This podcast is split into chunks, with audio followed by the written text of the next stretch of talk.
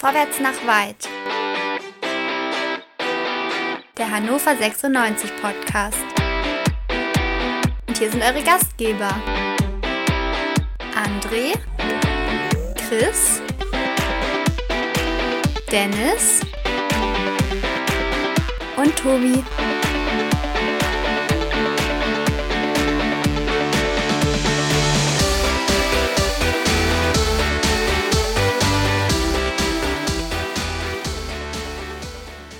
Liebe HörerInnen, herzlich willkommen zu einer neuen Ausgabe Vorwärts nach Weit, dem Hannover 96 Podcast hier bei meinsportpodcast.de.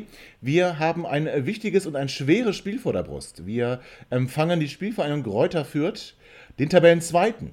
Ja, witzigerweise die ersten vier alle punktgleich. Den Tabellenzweiten aus Fürth, den empfangen wir am Samstag und darüber wollen wir sprechen. Deswegen sind wir wieder nicht nur vollzählig in unserer Runde, sondern wir haben wieder den Danny dabei, den ich mal jetzt hier gesondert begrüßen möchte. Lieber Danny, herzlich willkommen. Schönen guten Abend.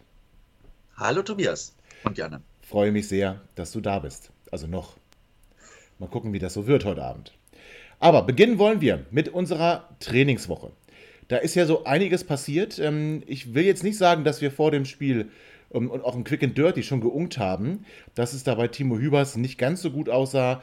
Letzte Woche im Training der rechte Oberschenkel dick bandagiert, im Spiel dann raus, schmerzverzerrt, fast schon Tränen in den Augen. Und dann kam Anfang der Woche die Meldung, die kommen musste. Timo Hübers hat sich eine Muskelverletzung zugezogen und wird mehrere Wochen ausfallen. André, sollten wir den jetzt auch nach ähm, München schicken und dann kommt er wieder spielfit zurück oder glauben wir da, dass die Chancen eher schlecht stehen? Ja, er hat doch heute in dem Werbespot von Hannover 96 sein MRT-Bild äh, per Handy zugeschickt bekommen.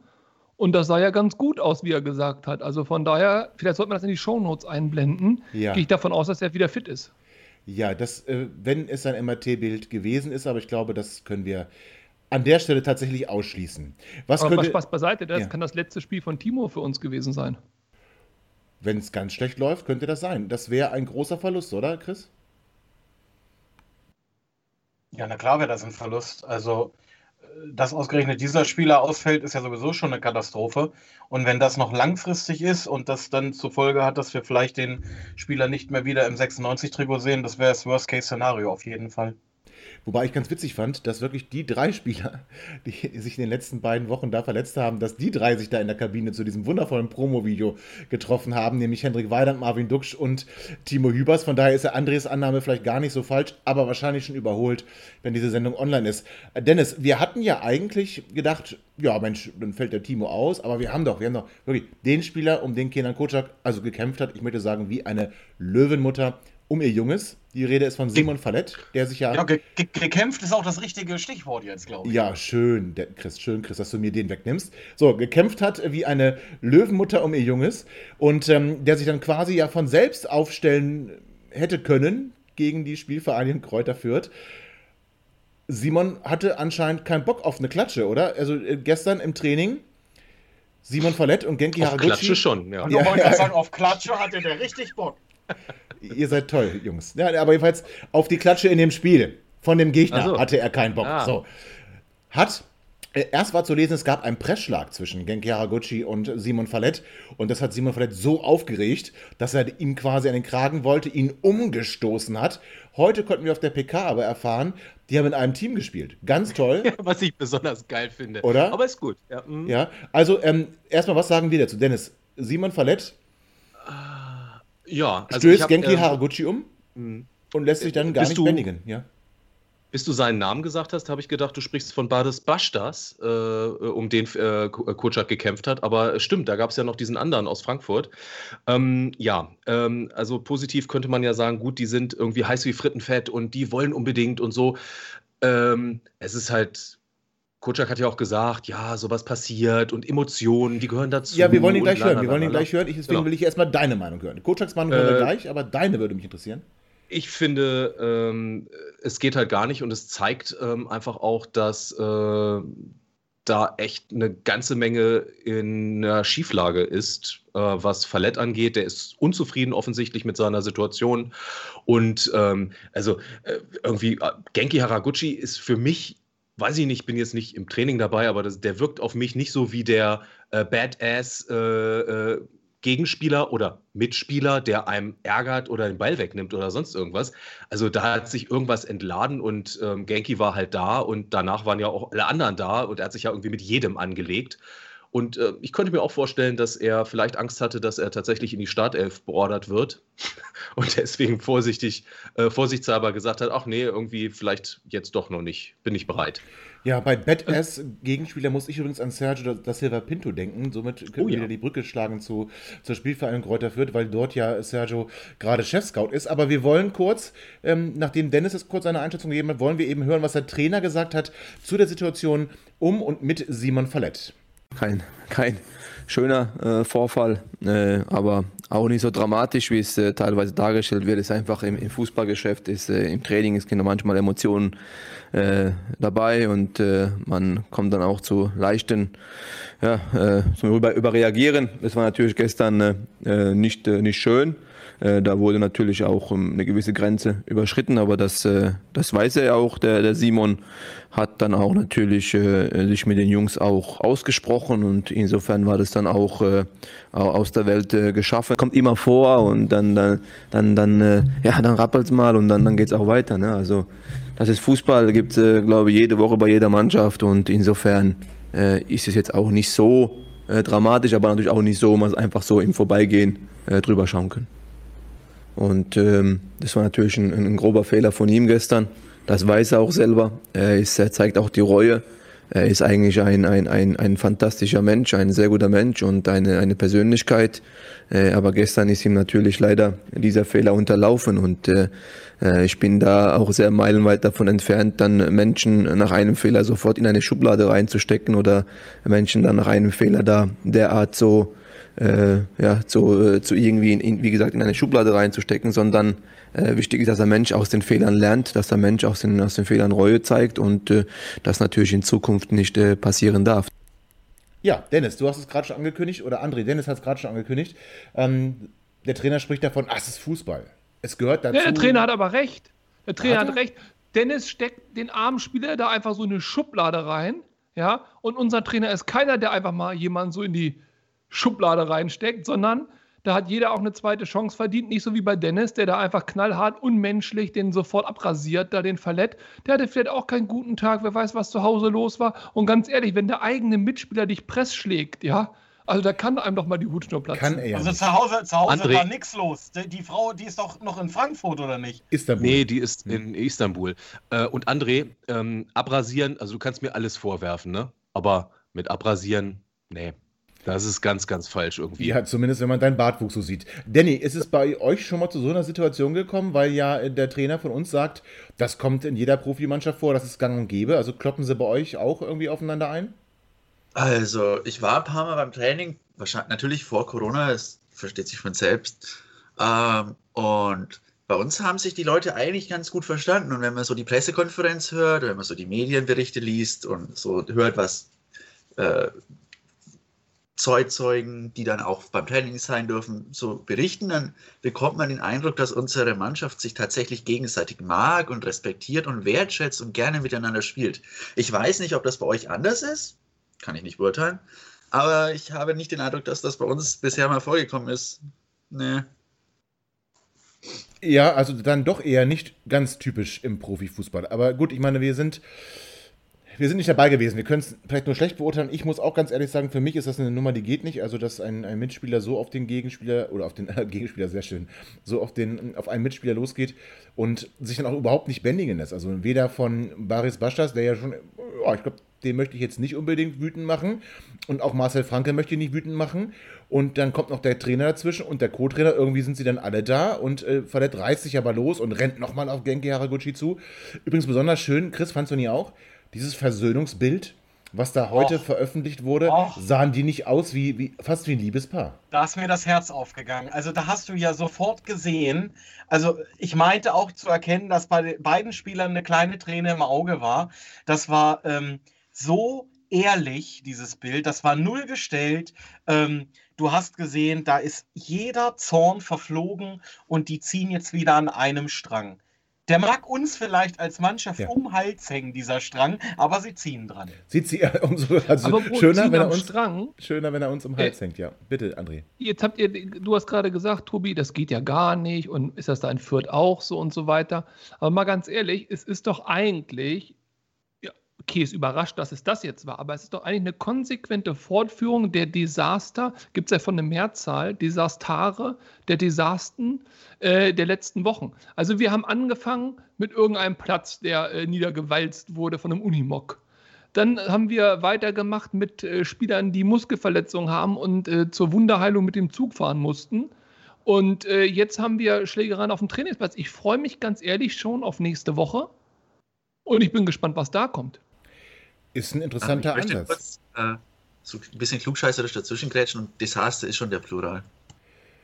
Ah, also schön, dass wir herzlich willkommen zum literarischen Ja, was? Quartett. Hm? Gut. Ja, André, was Plural ist, erklären wir dir später. Genau. Also ich bin auch gespannt, was da noch so, was da noch so kommen mag. Es ist, äh, wie gesagt, Feuer drin, könnte man sagen. Ich finde es, wie gesagt, ein bisschen übertrieben. Und äh, Kotschak hat es jetzt auf der PK noch nicht gesagt, aber wir können es jetzt sagen, weil wir es jetzt wissen.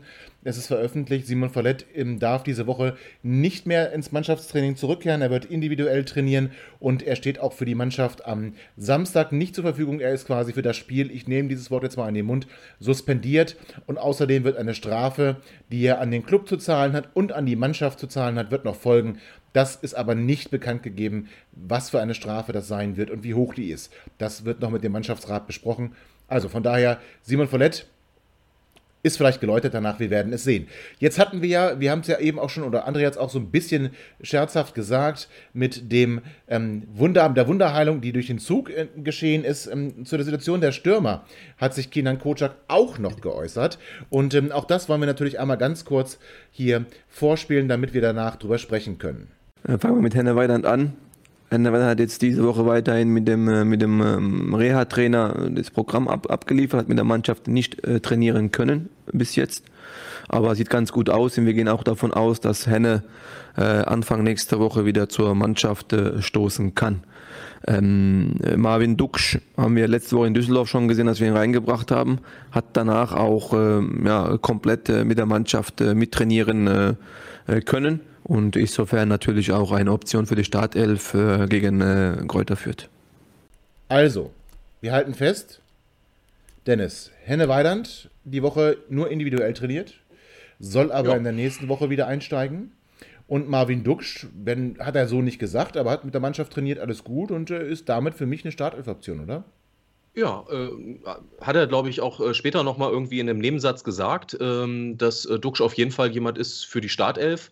Und ähm, er wurde ja auch nochmal gefragt dann, ähm, ob ähm, er selber sowas schon mal erlebt hat in seiner Profikarriere, dass jemand mit einem diagnostizierten Muskelfaserriss ähm, direkt wieder spielen kann. Das hatte er dann auch äh, äh, ja, ein wenig äh, schmunzelnd, lächelnd verneint, aber er meinte, ja, er sei ja auch kein Arzt. Also insofern, hey, ich sag ja nochmal, Marvin Duksch hat einfach super, super Heilfleisch. Nichts ist unmöglich. Hannover. Ja, Danny, ähm, wie siehst du das? Äh, Ist das für dich eine schlechte Nachricht oder Ähm, amüsiert dich das eher? gewissermaßen eine schlechte Nachricht, weil äh, im Gegensatz, ich glaube, zu manchen Anwesenden hier finde ich Marvin Duck schon einen besseren Spieler für diese Liga. Ich möchte aber dazu sagen, äh, vor ein paar Jahren oder vor zwei Jahren im Abstiegskampf der Spielvereinigung gab es auch mal zwei Fälle von Spielern, die mit mehr oder weniger, ich weiß nicht mehr, ob es Muskelfaserriss war, aber auf jeden Fall war es eine Verletzung äh, im Oberschenkel, Unterschenkel irgendwo. Die haben dann noch zwei, drei Wochen halt mit Schmerzen weiterspielen können, die letzten Spieler der Saison, und haben dann sich danach erst behandeln lassen, weil anscheinend geht das irgendwie teilweise schon, dass man dann noch spielt und sich danach behandeln lässt. Ob man das jetzt mitten in der Saison so für sinnvoll hält, weiß ich nicht, aber ich habe es auf jeden Fall schon mal gehört, dass das passiert. Hat übrigens Sergio da Silva Pinto bei uns auch schon gemacht. Auch der hat mit Verletzung gespielt, hat sich immer wieder fit spritzen lassen und sich erst nach der Saison behandeln lassen. Also das nicht ungewöhnlich, aber er hatte Schmerzen. Marvin Duksch hat keine Schmerzen. Das liegt einfach daran, dass Marvin Duksch Körper ist aus Stahl. Ja? Und da hat man keine Schmerzen. Da gibt es keine Nerven. Das kann nicht wehtun. Ja, das Ganz kann einfach, das liegt an der Frisur. Wer lange Haare hat, der ist hart. Ja, das müssen wir jetzt den Hörerinnen sagen. Danny hat lange Haare, also können wir das schon mal ins Reich der Fabeln verweisen. Jetzt wollen wir aber gucken, wir haben im letzten Spiel mit Dumbuya und Gudra. Zwei junge Leute eingebaut. Übrigens witzigerweise, Kenan Kocak schreibt sich das jetzt ja so auf die Fahnen, das wären ja jetzt schon ganz viele Debütanten unter ihnen gewesen. Er hat auf der PK auch gesagt, er hat ja mit Simon Stehle im letzten Jahr ähm, im Spiel bei der Spielvereinigung einen Spieler reingeworfen, der dann sogar getroffen hat. Also quasi Kenan Kocak, der der Gottvater der Jugendarbeit und er ist natürlich schon immer, immer auf dem Trip gewesen, unsere jungen Leute einzusetzen. Deswegen war auch die Frage an ihn, wird er jetzt konsequent auf die Jugend bauen? Und genau das hat er dann geantwortet. Ja, also grundsätzlich haben wir noch äh, zwölf Spiele. Das ist jetzt äh, ungefähr der letzte Drittel der Runde, wird äh, mit dem Spiel am Samstag eingeläutet. Es sind noch genug Spiele. Und ihr wisst alle, dass das jeder Sieg, jeder Punkt ungemein sehr wichtig sein kann. Äh, für 96 auch finanziell gesehen. Äh, deswegen sind wir äh, in keinster Weise waren wir nicht, werden wir auch nicht sein, dass wir irgendwas irgendwie abschenken wollen oder irgendwas schenken wollen, sondern wir müssen versuchen, die Spiele von Spiel zu Spiel so anzugehen, dass wir da die maximale Punktezahl uns rausholen. Und wenn wir der Meinung sind, dass diese Jungs in dem Moment uns da weiterhelfen, dann äh, bringen wir die auch rein. Äh, ich kann euch nochmal gerne daran erinnern, auch letztes Jahr, weil es um die jungen Spieler geht, haben wir Simon Stelle in Kräuter Fürth reingeworfen als U19-Spieler während dem Abstiegskampf, weil wir einfach davon überzeugt waren. Und äh, unabhängig von der ganzen Konstellation, von der Situation, ist einfach normal, dass wir im Trainerteam überzeugt sein müssen, dass diese jungen Spieler uns in dem Spiel Mehrwert bringen und äh, dann werden wir es auch mit Sicherheit dementsprechend äh, entscheiden. Also André, konsequent auf die Jugend nicht. Aber wenn sie sich gut präsentieren, wenn sie eine bessere Option darstellen als andere Spieler, dann ja, tolle Aussage. Ja, und man darf ja auch nicht vergessen, ich meine, in was für einen Zustand kam denn der Junge aus der U23? Und in was für einer kurzen Zeit hat Kenan Kocak ihn denn zum Vorbereitungs-Messias äh, und zum, zum Hoffnungsträger gemacht? Und ich glaube auch, dass der jetzt drei Buden gegen Kräuter Fürth schießen wird, der ehemalige Dachdecker und neue Logistiker von Martin Kind. Und äh, dann gehen wir durch die Decke. Also das, und das muss man an Kenan Kocak auch mal positiv. Der steckt eben keine in Schubladen wie der Dennis. Ja, sehr, sehr, schön, André, dass du das nochmal wiederholst. Aber Dennis, er hat dich gerade angesprochen. Ähm, ich finde, das klingt nicht nach einem Bekenntnis für die Jugend. Also das ist einfach eine ganz klare Aussage. Er stellt die besten Spieler auf, in Klammern auf, Kinsley, Schindler, Klammer zu. Ähm, das heißt also, es klingt jetzt nicht unbedingt nach Startelf, Gudra und ähm, Dumbuya, oder? Nee, er, er, hat ganz klar gesagt, dass er äh, natürlich gerne was ändern wird, aber er wird jetzt nicht, ähm, so wie es auch in der äh, hannoverschen Presse ja zu lesen war, auf die jungen Wilden setzen und, sage ich mal, den Daniel Stendel machen, der sagt, okay, ähm, wir können jetzt vielleicht nicht mehr oben angreifen oder wir sind in dem Fall abgestiegen und jetzt äh, werfen wir die Jungen rein, weil er dann schon der Ansicht ist, dass ähm, ja, er möchte schon jetzt noch so viele Spiele wie möglich gewinnen und offensichtlich sind dann doch die Jungen nicht immer gut genug. Nicht so immer verstehe ich es auch. Ja, so verstehe ich es auch. Und er möchte möglichst viele Spiele gewinnen. Wir haben ja noch ein paar vor der Brust und wollen damit auch gleich am Samstag anfangen. Und was vielleicht unser Gast Danny dagegen haben könnte, wie die Spielvereinigung sich gegen uns wehren könnte und was unser Trainer zum nächsten Gegner sagt, das hören wir gleich nach einer kurzen Pause. Herzlich willkommen zurück, liebe HörerInnen, zu unserer Folge Vorwärts nach weit vor dem Heimspiel gegen Gräuter führt hier bei meinsportpodcast.de. Nachdem wir auf die Trainingswoche geschaut haben, schauen wir jetzt auf den kommenden Gegner. Und Danny, da würde ich mit dir gerne jetzt mal so richtig einsteigen. Im Hinspiel oder auch vor dem Hinspiel habe ich mich da ein bisschen weit aus dem Fenster gelehnt, möchte ich mal sagen. Und ähm, wobei ich glaube immer noch, Danny, als du geschrieben hast, dass ihr 3-0 gewinnt, hast du davon daran nicht geglaubt und warst davon nicht überzeugt. Gib es jetzt bitte endlich zu. Natürlich. Ich habe es nie bestritten. Okay. Äh, gut. Es war mir stets zu niedrig angesetzt. Ja, sehr schön. Ja, in jedem Fall habt ihr uns quasi überrannt. Ihr habt uns überrannt, ihr habt uns überrollt. Und ähm, wie ist die Saison denn für euch danach so weitergelaufen? War 96 quasi das Topspiel der Saison und danach ging es nur noch bergab? Oder was kannst du unseren Hörerinnen, die vielleicht nicht jede Woche auf die Zweitligatabelle schauen, erzählen, wie die Saison von Gräuter Fürth weiterlief? Ach, du, ein bisschen schleppend, weißt du, hast, hast mal hier nur nur 1-0 gewonnen, dann hast du da gerade mal irgendwie Braunschweig und Sandhausen gerade mal 3-0 geschlagen. Dann gab es mal irgendein holpriges Unentschieden gegen Paderborn und gegen Düsseldorf. Weiß nicht, gegen Düsseldorf nicht zu gewinnen, finde ich schon auch unangenehm, muss ich sagen. Sehr schön. Ja. Aber jetzt äh, mit dem Sieg gegen Kiel, finde ich, sind wir gerade noch rechtzeitig in die Spur gekommen, um dann gegen Hannover wieder ein Feuerwerk abzuliefern, finde ich. Ja, und ihr seid auf Tabellenplatz 2. Wir dürfen es ruhig sagen. Ihr seid Zweiter. Punkt gleich mit dem HSV, der Erster ist. Ähm, Danny, so langsam muss man auch bei der Spielvereinigung drüber nachdenken, ob man nächstes Jahr nicht eine Klasse höher spielt, oder? Ist richtig. Ähm, ich denke, das tut man mittlerweile auch. Ähm, und dagegen wehren wird sich wahrscheinlich keiner. Ähm, ich denke sogar, wir haben relativ gute Ausgangs-, eine relativ gute Ausgangssituation jetzt, weil wir spielen ja jetzt gegen Hannover und danach noch gegen Bochum. Aber danach ist für uns ja quasi erstmal dieses schlimme Programm rum mit diesen vermeintlichen Top-Teams, während Kiel jetzt gegen Hamburg und Bochum spielt noch. Äh, die, also die anderen spielen jetzt noch alle gegeneinander. Wir haben sie jetzt fast schon alle durch, außer Bochum. Und von daher bin ich relativ optimistisch, dass man am letzten Spieltag, keine Ahnung, vor Hannover steht.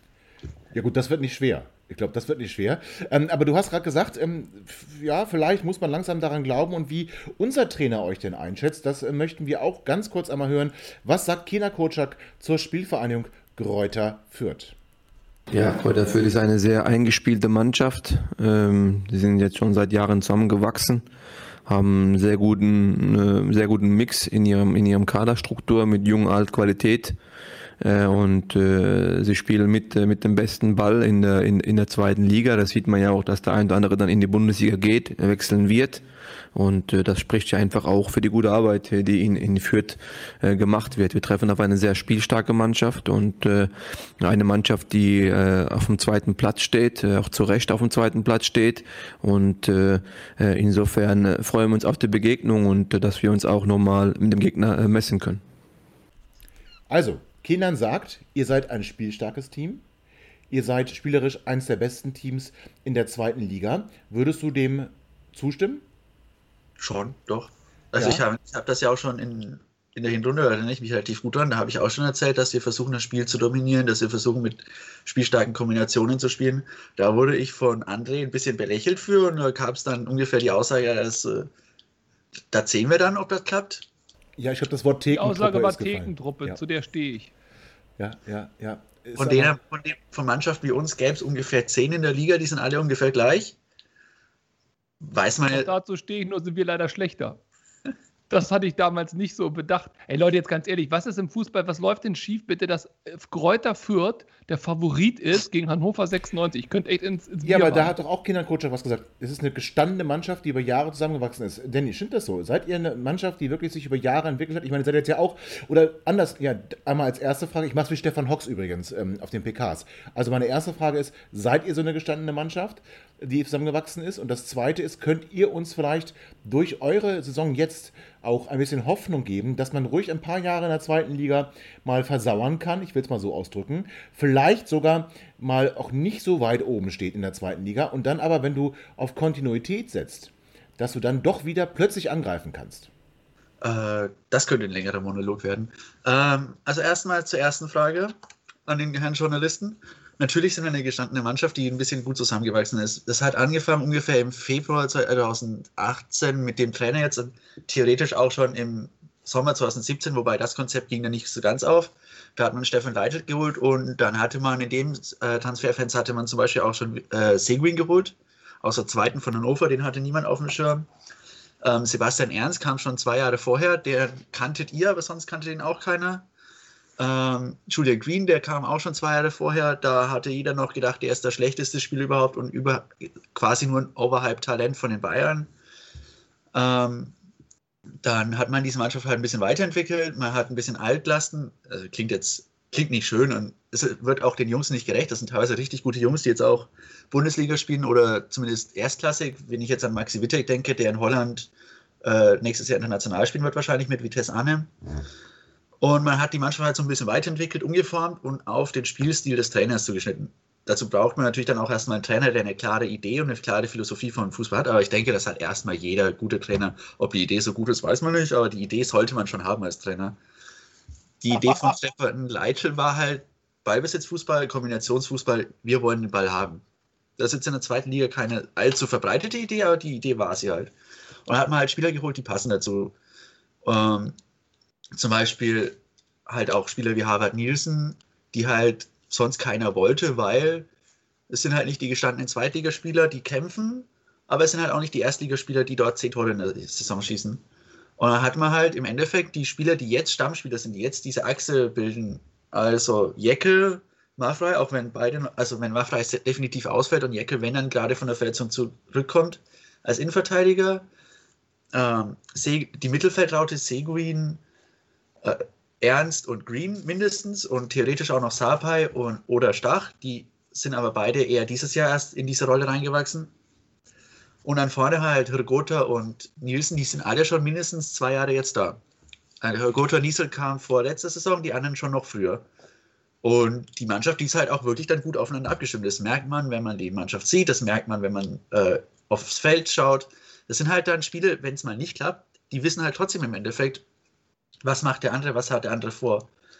Und das ist halt dann schon das Konzept, das uns dann sehr dazu bringt, dass die Mannschaft jetzt auch schon zweieinhalb Jahre das Konzept vom Trainer kennt, zweieinhalb Jahre daran arbeitet, arbeiten konnte, das Konzept vom Trainer auszuführen. Und ich meine, um das zu beenden, Tim hat in der Saison letztes Jahr, als ich den uns vorstellen durfte, als wir dann bei euch 1 zu 1 gespielt hatten, äh, hatte Tim, der, der heute nicht da ist, gesagt, dass ein Ballbesitzfußball meistens so zwei bis drei Jahre braucht, bis er zur Entfaltung kommt und bis man ihn einstudiert hat. Und dass er uns hofft, dass wir die Geduld haben, mit unserem Trainer äh, äh, weiterzumachen, damit sich das zum, zur Entfaltung kommt. Und dann habe ich gesagt, ja, da stimme ich ihm zu, das dauert wahrscheinlich, aber wenn es klappt, dann gut. Und ich denke, jetzt sieht man im Endeffekt, dass Tim recht hatte, dass man, wenn man diesen Fußball spielen will, dass man halt die Geduld braucht, eine Mannschaft braucht, die sich gut kennt, die die Abläufe gut kennt, die die Automatismen kennt, damit sie dieses Passspiel auch spielen kann. Doch, das hat funktioniert bisher. Ja, das, das klingt ganz gut. Warte ganz kurz, Chris, ich will dich eh reinholen. Chris, wenn ich höre, dass Danny von Paul Seguin spricht und wenn Danny von Sebi Ernst spricht, ähm, wir hatten es in der letzten Folge ja auch schon mal so leicht angesprochen. Es gibt ja noch ein paar andere Namen, die bei uns nicht groß was geworden sind. Ähm, ich denke an Marcel Halstenberg, immerhin Nationalspieler jetzt. Nico Gieselmann in der ersten Liga bei Union Berlin auf der linken Seite äh, tätig. Ähm, wir, können nach, wir können nach Kiel schauen. Auch dort ähm, haben wir mit Janis Serra jemanden, der schon bei uns gespielt hat. Also, Chris, ähm, bevor du deinen eigentlichen Punkt sagst, würde ich von dir gerne wissen, ist das nicht eigentlich ein Weg, den wir hätten schon früher gehen müssen? Waren wir zu arrogant? Diese Spieler, die bei uns in der zweiten Mannschaft schon Potenzial gezeigt haben und Sebi Ernst war auch bei uns, zumindest jetzt nicht vielleicht von den Trainern, aber so drumherum von den Experten hoch angesehen. Wirklich hoch angesehen. Und man hat gesagt, das ist jemand, der wird hier die Zukunft haben. Und diese Spieler haben wir hier nicht eingebaut, sondern wir haben gesagt, ach komm, lass die in die zweite Liga gehen, ist alles okay. Und jetzt gerade zwei von, dem, von den Jungs, Paul Seguin und ähm, Sebi Ernst, bei Gräuter führt, ja, Leistungsträger möchte ich sagen. Also mir blutet da das Herz. Mir genauso, Tobi, mir genauso. Ich, ich finde das ganz, ganz schlimm. Und, und ganz ehrlich, wenn du zu mir sagst, dass wir nicht eher diesen Weg gegangen sind, nur weil jemand sagt in einer Pressekonferenz oder in einem, in einem Zeitungsartikel, dass er zukünftig äh, mehr Jugendspieler einbinden will, dann heißt das ja nicht automatisch, dass er das auch machen wird.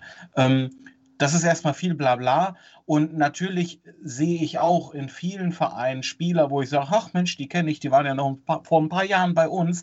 Und das tut mir sehr, sehr weh, wenn ich das dann sehen muss. Ähm, ich wollte aber auch Danny tatsächlich fragen, ähm, hast du denn Angst, dass dieses, dieses Konstrukt, was da zusammengewachsen ist, dann vielleicht auch mit einem Aufstieg wegbricht. Äh, Kutschak hat ja in seinem Statement, was Tobi vorhin eingespielt hat, gesagt, äh, dass äh, Greuther Fürth halt auch Spieler hätte, die quasi auf dem Sprung in die Bundesliga seien, also zu anderen Vereinen. Gibt es da denn irgendwelche konkreten äh, äh, Anbahnungen?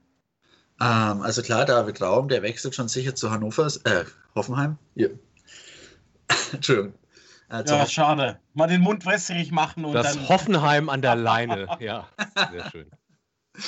ähm, und ansonsten gibt es natürlich viele Spiele. Einige Spiele läuft tatsächlich der Vertrag aus, zum Beispiel Hugota, ähm, wo man natürlich noch arbeitet, ob man verlängert oder nicht. Kommt auch wahrscheinlich auch darauf an, welche Liga man spielt. Der ist ja hier auch Kapitän und ich denke, der hatte wenig dagegen, zum Beispiel in der Bundesliga für uns noch zu spielen. Und andere Spiele wie Seguin, wie auch Ernst und Green, denke ich schon, dass wenn wir in der Liga bleiben, dass sie durchaus einige Kandidaten haben, die für relativ viel Geld diese Spieler kaufen wollen.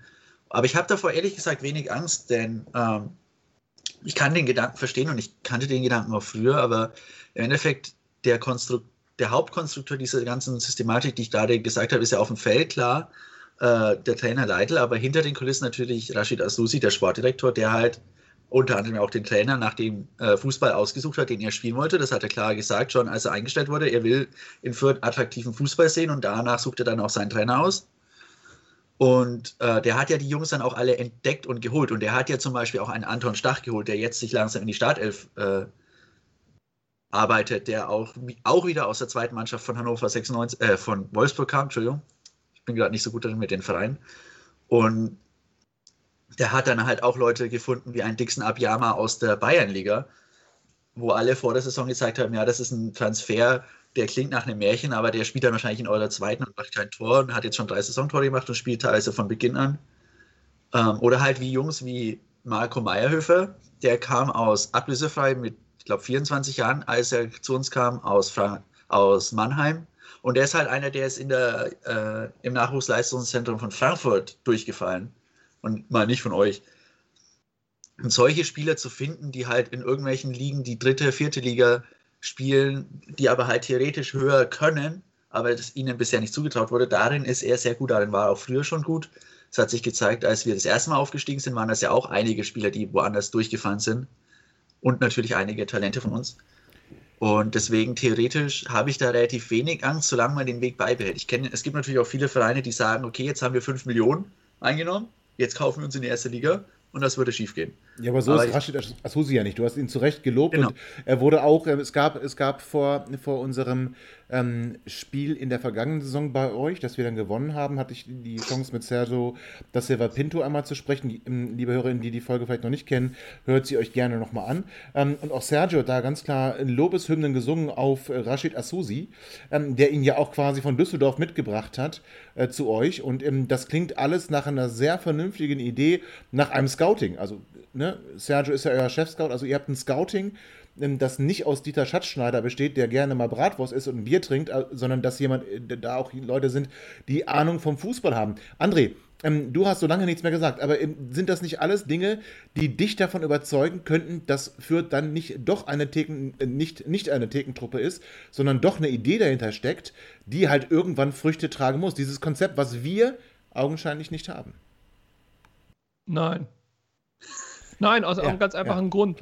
Ähm, also wir können die Unzulänglichkeiten von Hannover 96 in den letzten Jahren auf der Sportdirektorenposition und auf der Trainerposition und mit allem, was da drumherum hängt, du würdest noch Geschäftsführerposition dazu sagen, können wir ja nicht auf alle anderen Vereine im gleichen negativen Maßstab transportieren.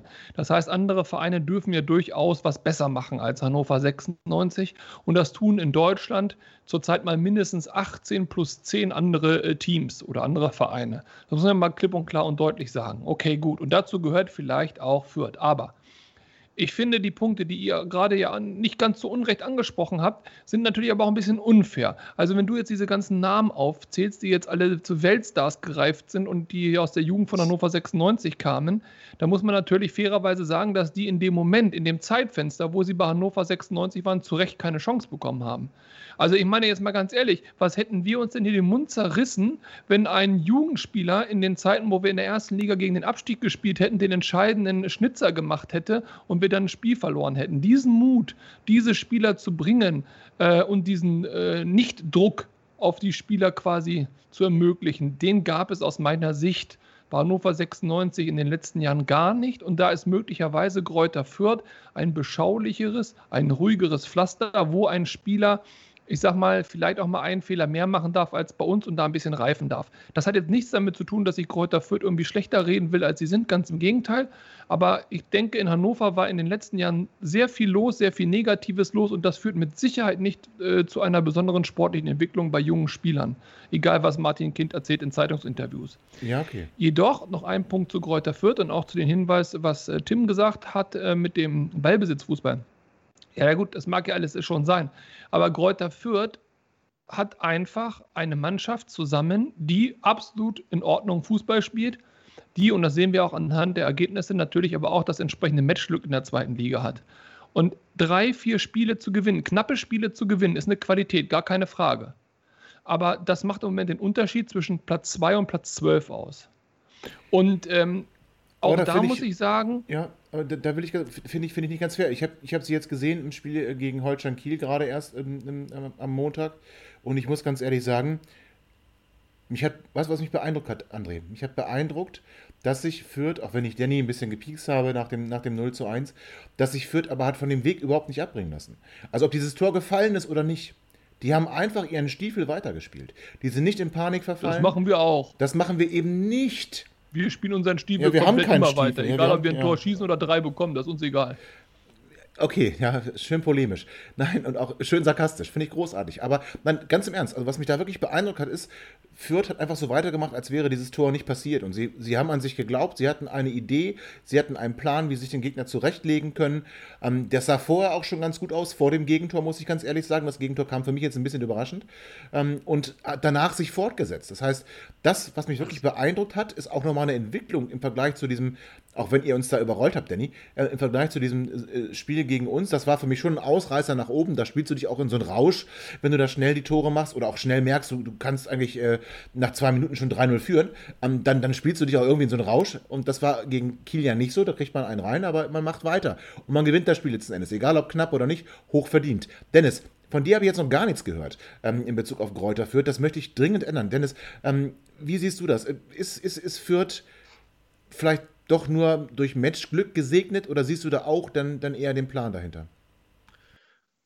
Ähm, also erstmal möchte ich sagen, dass ich nicht so in Schubladen denke, wie zum Beispiel André, der ja ähm, immer nur davon spricht, dass bestimmte Vereine aufgrund ihrer Historie ja automatisch oben mitspielen müssten, also wie Hamburg, Nürnberg, Hannover und so weiter und so fort, ähm, sondern man muss auch was dafür tun. Und ähm, Kräuter Fürth, ob einem das gefällt oder nicht, ähm, Chapeau, die haben das, was wir nicht haben. Zwei Dinge. Die haben eine Philosophie im Verein und die haben Geduld. Geduld haben wir nicht. Äh, Martin Kind äh, ist jemand, der äh, Vollgas gibt, aber mit angezogener Handbremse agiert. Also wir wollen aufsteigen, aber äh, nicht zu viel ausgeben oder so. Oder halt nicht den anderen Weg geht. Mit Geduld agiert, Jugendspieler einbaut. Das, was er jetzt alles erzählt, das hat der Chris gerade schon reingeworfen. Ja, das, Das werden wir auch ja- gleich nochmal in einem dritten Teil Genau. ausführlich besprechen. genau. Machen wir nochmal in Ruhe, genau. So, das mal dazu. Der andere Punkt, ähm, Greuther Fürth ähm, macht einen guten Job, die stehen zu Recht da, wo sie jetzt stehen. Ob sie tatsächlich dann letztlich aufsteigen und ob das gut ist für den Verein, muss man, muss man mal schauen. Ähm, es gibt da ja auch andere Beispiele, wo das dann relativ schnell auch wieder zurückgegangen ist. Ähm, was mir ein bisschen Hoffnung macht, ist tatsächlich äh, die Bilanz, äh, die wir gegen Fürth haben, wenn wir zu Hause spielen. Das sind dann zehn Siege, fünf Unentschieden und nur vier Niederlagen. Und die letzte Niederlage gab es vor 21 Jahren.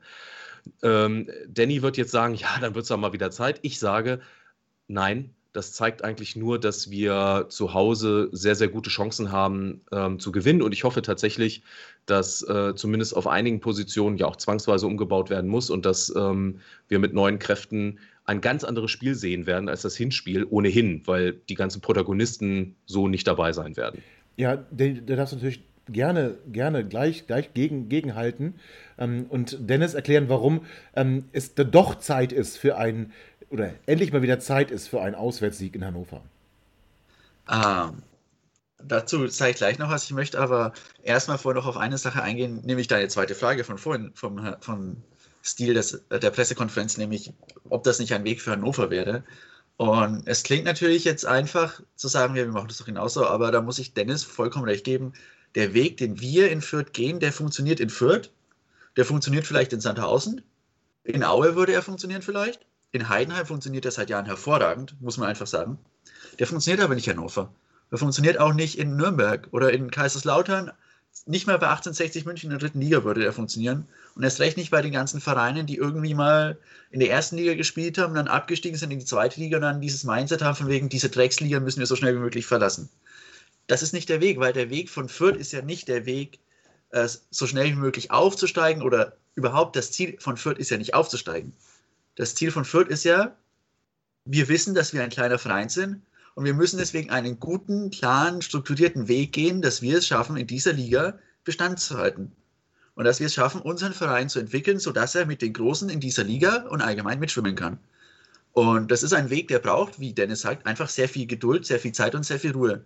Und wir haben Spieler wie ein Paul Jecke, wie ein, äh, auch diese Spieler, die jetzt äh, diese Stammelf bilden, ein Seguin, ein Ernst, die haben die letzten Jahre sehr viele Fehler gemacht teilweise. Ich erinnere mich an ein Spiel in Magdeburg, äh, da waren die im Abstiegskampf und da hat Paul Seguin beim Stand von 1 zu 1 unbekümmert als letzter Mann im Aufbau den Ball dem Gegner zugespielt und er hat das entscheidende 2-1 geschossen. Wir haben da verloren. Ein Sonderzug von uns waren 700 Auswärtsfans irgendwie todtraurig, dass wir das Spiel einfach hergeschenkt haben. Das sind halt die Fehler, die macht man und die nimmt man in Kauf, wenn man solche Spiele holt. Das, und da muss ich André recht geben und das mache ich gar nicht gerne. Aber das sind halt Spieler, Zu Recht. Ja, auf jeden Fall. Das sind Spieler, die sind zu Recht auch aus den Nachwuchsleistungszentren geflogen dann. Ein Sebi Ernst hatte zu der Zeit in Hannover keine Chance. Der ist in die dritte Liga gegangen zu Magdeburg und ist dann von über Magdeburg in die zweite Liga gegangen, äh, über Würzburg und ist dann wieder abgestiegen und ist dann von Fürth genommen worden und wurde dann langsam und sicher aufgebaut, dass er jetzt mit, ich glaube, 24, 25, 26 Jahren diese Rolle einnehmen kann. Genauso ein Nico Gieselmann, der damals aus eurer zweiten Mannschaft in unsere Mannschaft kam und jetzt in der ersten Liga spielt. Das sind Spieler, die diesen Weg kannst du theoretisch mit viel Geduld gehen, wenn du die Spieler zehnmal verleihst, das Chelsea-Modell. Aber selbst dann gehst du diesen Weg ja nicht richtig, weil dann sind die Spieler ja dabei, die Leihspieler, das, da bin ich auch kein Riesenfan von. Da sind die ja theoretisch immer noch im Gedanken, ja, wir sind die Größten vom Bundesliga-Verein und wir spielen jetzt in der dritten Liga und müssen uns nicht beweisen quasi. Und das sind Spieler, die hatten halt in der Zeit keine Chance bei dem Verein, wo sie eigentlich angestellt waren. Ob das jetzt Hannover ist, ob das jetzt Wolfsburg ist, wo wir drei Spieler haben, ob das Frankfurt ist. Es ist total egal, wer der Verein ist. Aber diesen Weg, den gehst du nur mit, wenn du ein kleiner Verein bist, wenn du die Zeit, die Geduld hast, wenn du den Spielern die Fehler erlaubst.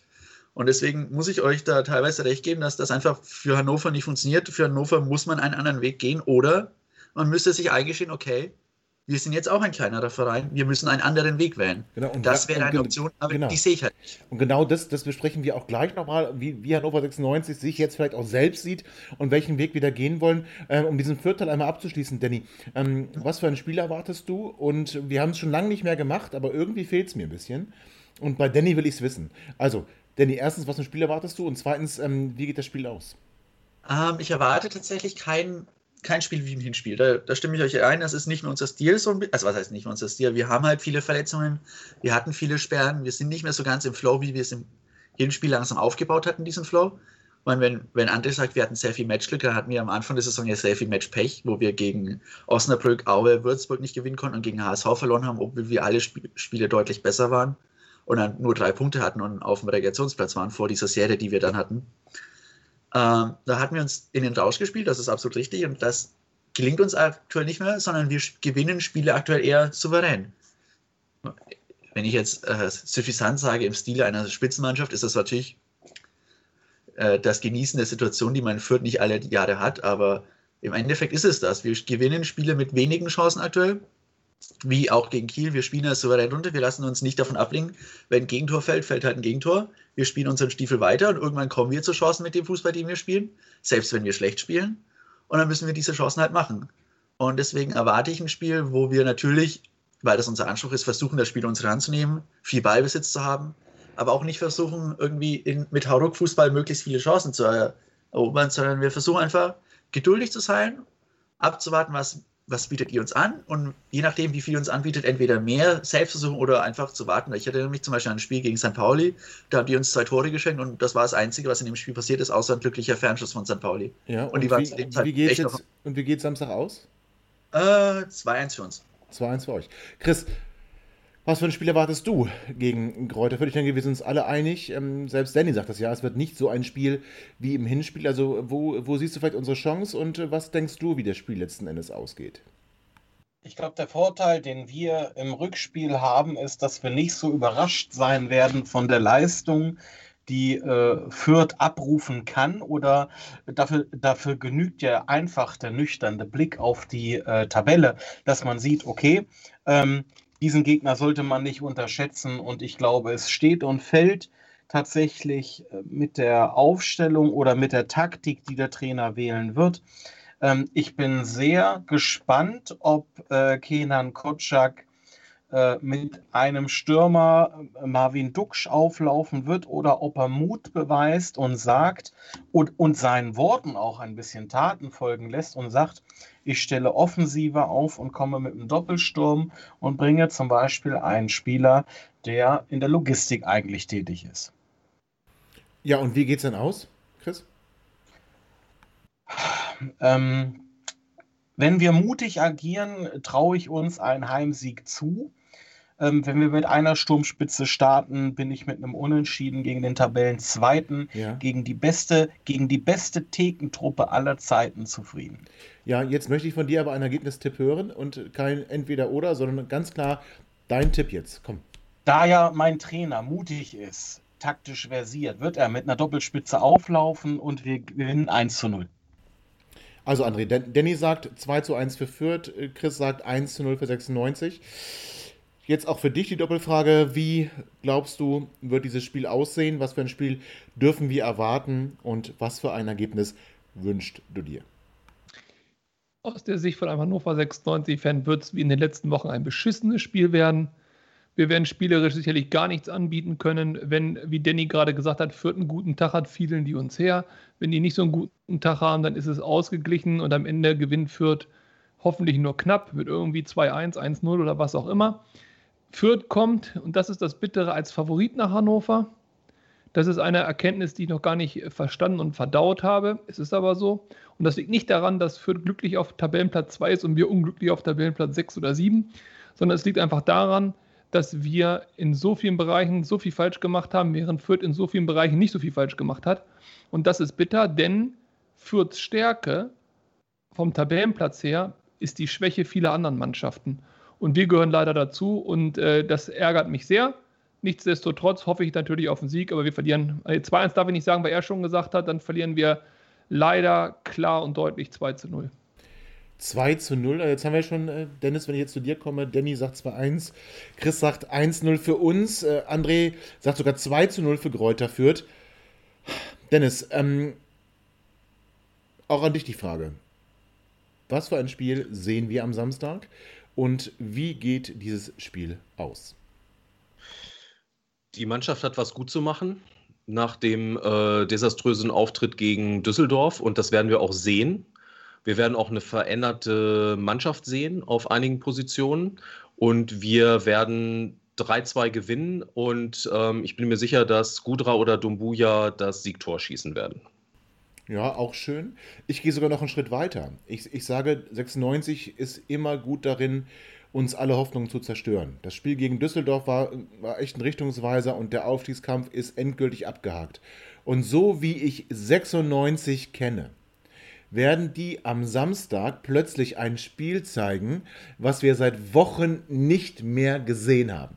Und wir werden durch Tore von Dominik Kaiser, Jaka Biol und Niklas Hult 3 zu 0 gewinnen. Und ich hasse das jetzt schon, weil ich das nicht will. Weil was ich wirklich nicht will, ist nach diesem Scheißspiel, und ich wünsche wirklich Kräuter führt, ich wünsche Ihnen sogar den Aufstieg, weil ich es geil finde, was ihr da macht. Aber ich weiß ganz genau, 96 wird, wird hoch gewinnen und ich werde nach dem Spiel wieder anfangen, äh, weiß ich nicht, zu rechnen oder sonst irgendwas. Und das ist die Tragik. Die Tragik ist das. Aber so wird's Wir sind ja bei dir, Tobi. Wir sind bei ja, dir. Ja, das ist bei manchen Leuten hier gar nicht so gut. Aber okay. Wir werden nach dem Spiel kein einziges Spiel mehr verlieren. Ja, das hatte ich schon mal gesagt. Ja, okay. Ich google, ich google hier gerade Mitgliedsantrag. Nee, nee, äh, nein, okay. Nein, nein, nein, nein, nein, nein, nein, nein. Wir eine Wette. Eine klare Anzeige zum Spiel gehabt und wenn das nicht eintritt, dann. Nee, wenn das nicht eintritt, dann ist es so dann habe ich Unrecht gehabt. Das ist ganz einfach. Nein, in, unser, in, unseren Verträgen steht klar drin, dass wir keine Wetten mehr abschließen dürfen. Also keine vor allem dürfen wir den, den Host nicht mehr in irgendwelche nein, Wetten zwingen. Nein. Und André grinst schon apropos, so auf gar keinen Fall. Apropos Wetten, das Wetter ist doch im Moment ganz gut. Wann läuft denn eigentlich Dennis ohne Hose im Wäldertrikot durch Hannover? So. Ist das jetzt vom Wetter her nicht angemessen? Ja, ja, das, äh, ja, das ist alles Ehrensache, kommt alles noch, kommt noch. Insta-Live. Aber eine ne? Sache eine Sache möchte ich nochmal sagen. Ähm, ich glaube, da spreche ich jetzt für uns alle. Ähm, wenn wir wieder dürfen, also wenn ähm, die Pandemie oder die dann nicht mehr da ist, uns das erlaubt und äh, der Danny mal wieder äh, seine alte Heimat besucht, also Teil Teilzeitheimat war es ja mal, ähm, dann würde ich sagen, ähm, geben wir dir mal ein paar Getränke aus, oder? Ja, ich wollte gerade sagen, also in die Hand Das versprochen. können wir. Mal, wir gehen dann zusammen in den Auswärtsblock in der ersten Bundesliga Fürth in Wolfsburg. Oh, herrlich. Ah, da kann ich auch, ah, da kann, Currywurst. da kann ich auch nicht mit. Da kann ich aber auch nicht mit. In Auswärtsblock in Wolfsburg kann ich aber auch nicht. Aber doch, mache ich gerne. Nein, aber Danny, ganz in die Hand versprochen, wenn Corona vorbei ist, wenn wir alle geimpft sind, unsere, unser Zertifikat haben und plötzlich wieder ins Fußballstadion gehen mit einem kostenlosen Speicheltest, dann machen wir das, dann treffen wir uns da und dann geht alles auf uns. Ich sage ganz bewusst, nicht auf mich. So, jetzt sind wir wieder an einem Punkt, wo wir sagen müssen, Fürth haben wir auch abgehandelt, aber es gab ein wirklich aus meiner Sicht unsägliches Interview des größten Geschäftsführers aller Zeiten heute mit den Matzak Medien und darüber sprechen wir gleich nach einer kurzen Pause. Herzlich willkommen zurück zu dem dritten und letzten Teil vor unserem Heimspiel gegen Greuther Fürth hier bei meinsportpodcast.de. Es gab ein Interview. Es gab, wie ich ja schon gesagt habe, aus meiner Sicht ein sehr unsägliches Interview. Wobei unsäglich trifft es nicht ganz. Es war im Prinzip ein PR-Interview. Es war ein Interview, was man erwarten darf, wenn Hannover 96 mal wieder Interviews veröffentlicht, was sie ja eine Zeit lang auch, aus welchen Gründen auch immer, gemacht haben. Nein, dieses Interview erschien nicht unter hannover96.de, sondern dieses Interview war einmal zweigeteilt im, im Sportbuzzer zu lesen und es war heute in der Printausgabe der Hannoverschen Allgemeinen Zeitung ebenfalls zu lesen, und zwar in Gänze. Und dieses Interview ist deswegen für mich ein PR-Interview. Also zunächst einmal, weil der Interviewer ähm, Andreas Willicke, ein Tennispartner von Martin Kind ist. Und zweitens, weil dort überhaupt nicht kritisch nachgefragt wurde. Wollen wir doch einmal ganz kurz auf die Aussagen dieses Interviews schauen. Ich halte fest, Hannover hat den zweithöchsten Etat in der Liga. Trotzdem reicht es nicht für den Aufstieg. Ähm, die Frage ist, was ist falsch gelaufen? Was wurde falsch gemacht? Martin Kind sagt, naja, es ist nicht gelungen, die Mannschaft zu entwickeln, dass wir nachhaltig Erfolg haben. Okay, aber das Ziel Aufstieg war klar mit Sportchef Zuber und Trainer Kocak abgesprochen. Ja, das haben wir intern abgestimmt. Für mich ist das allein schon eine Aussage, wo man sagen muss, die Gesamtverantwortung und ich wieder, ich zitiere hier wieder gerne Martin Kind, der gesagt hat, die Verantwortung ist nicht teilbar.